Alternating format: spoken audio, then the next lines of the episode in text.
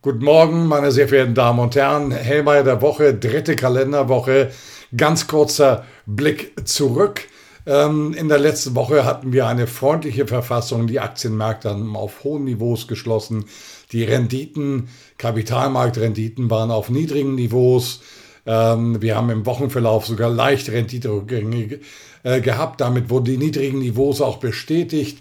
Was gibt es ansonsten jetzt zu Wochenbeginn, was von Bedeutung ist? Der Internationale Währungsfonds hat eine Studie zur Fragmentierung der Weltwirtschaft im Rahmen der Entglobalisierung gebracht. Im schlimmsten Fall kann es sieben Prozent der Wirtschaftsleistung kosten. Am Ende geht es in dieser Frage darum, welche Ordnung wollen wir haben?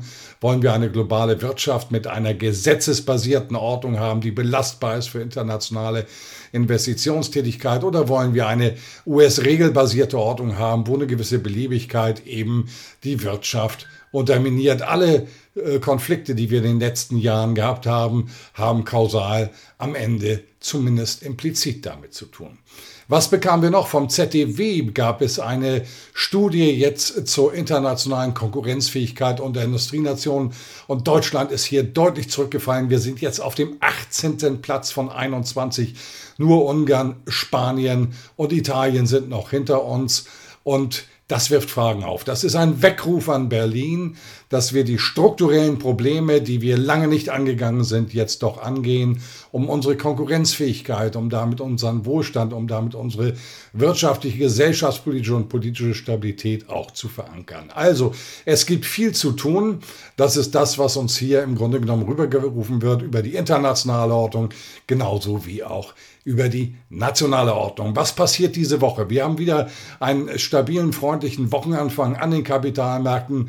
Insbesondere Chinas Aktienmärkte haben zu Wochenbeginn auch reüssiert. Äh, wir halten die Niveaus der hohen Niveaus der Vorwoche zunächst an den Aktienmärkten. Was erwartet uns diese Woche? Wir haben heute am Montag schon die Großhandelspreise aus Deutschland bekommen und sie sind jetzt auf dem niedrigsten Niveau, was den Anstieg anbetrifft. Äh, seit August 2021, also lange Zeit vor der Ukraine-Krise. Das ist ein weiteres Entspannungssignal, das wir äh, hier sehen. Ansonsten steht heute nichts wirklich Wesentliches an. Morgen erwarten wir chinesische Daten. Ähm, eine ganze Reihe, da reden wir von Industrieproduktion, Einzelhandelsumsätzen, Arbeitsmarktdaten. Ähm, was können wir sagen? Es wird hier noch nicht mit der großen Wende trotz der Corona-Öffnung ähm, gerechnet. Das ist meines Erachtens auch illusorisch, weil die Corona-Welle, die im Moment rumschwappt, eben China schon ein Stück weit im Griff hat. Aber insgesamt sind die Perspektiven für China, und das wird auch an den Aktienmärkten dargestellt, positiv.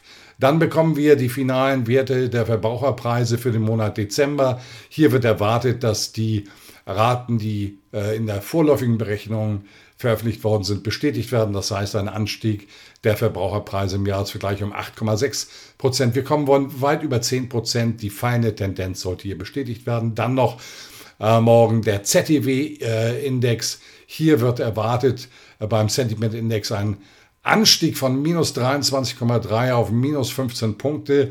Die Stimmung verbessert sich. Hier werden Finanzanalysten befragt. Im Hinblick auf die Entwicklung insbesondere der Aktienmärkte ist das damit in meinen Augen im Höchstmaße realistisch. Am Mittwoch folgen dann die finalen äh, Berechnungen der Verbraucherpreise der Eurozone. Auch hier eine Bestätigung der Werte erwartet. Das sollte keinen großen Markteinfluss haben. 9,2 Prozent Anstieg der Gesamtpreise im Jahresvergleich.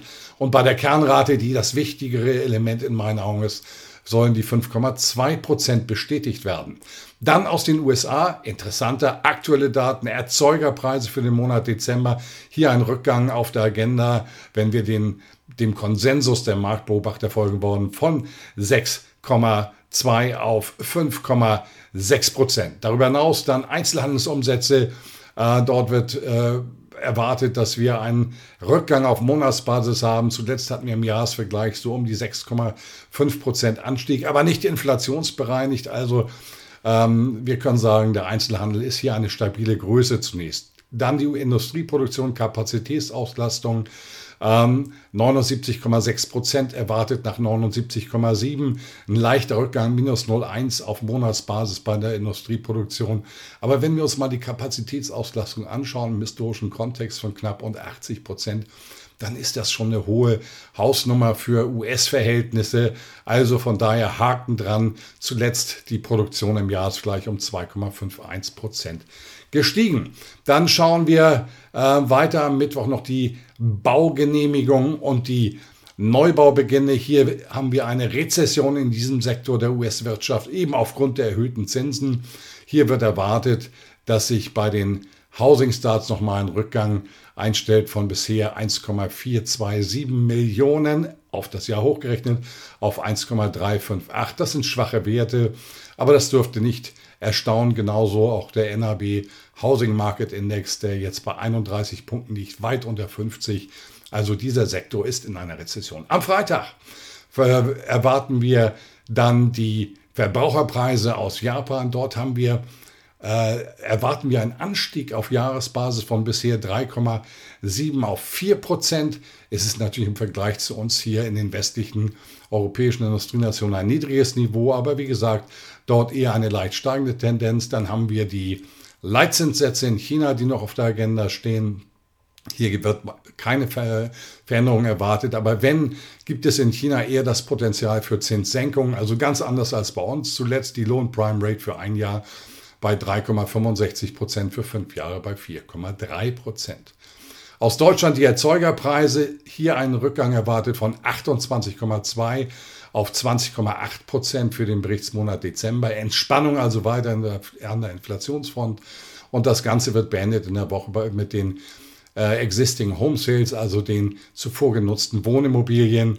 Auch hier ein leichter Rückgang erwartet. Der Immobilienmarkt läuft in den USA nicht so rund.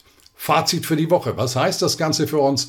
In meinen Augen äh, bleibt damit für die Aktienmärkte eine positive Grundtendenz bestehen. Wir sehen darüber hinaus, Edelmetallmärkte laufen, der Dollar bleibt etwas unter Druck. Auch diese Tendenz sollte sich in der Berichtswoche zunächst einmal weiter fortsetzen. Und bei den Kapitalmarktrenditen, die ja deutlich runtergekommen sind, Bundrendite von 2,55 in der Spitze runter auf 2,07 Prozent, ähm, erwarte ich eher eine Seitwärtsbewegung. Insgesamt aber stabile Verhältnisse für die Woche. Ich wünsche Ihnen eine erfolgreiche Woche. Ich freue mich auf den nächsten Montag.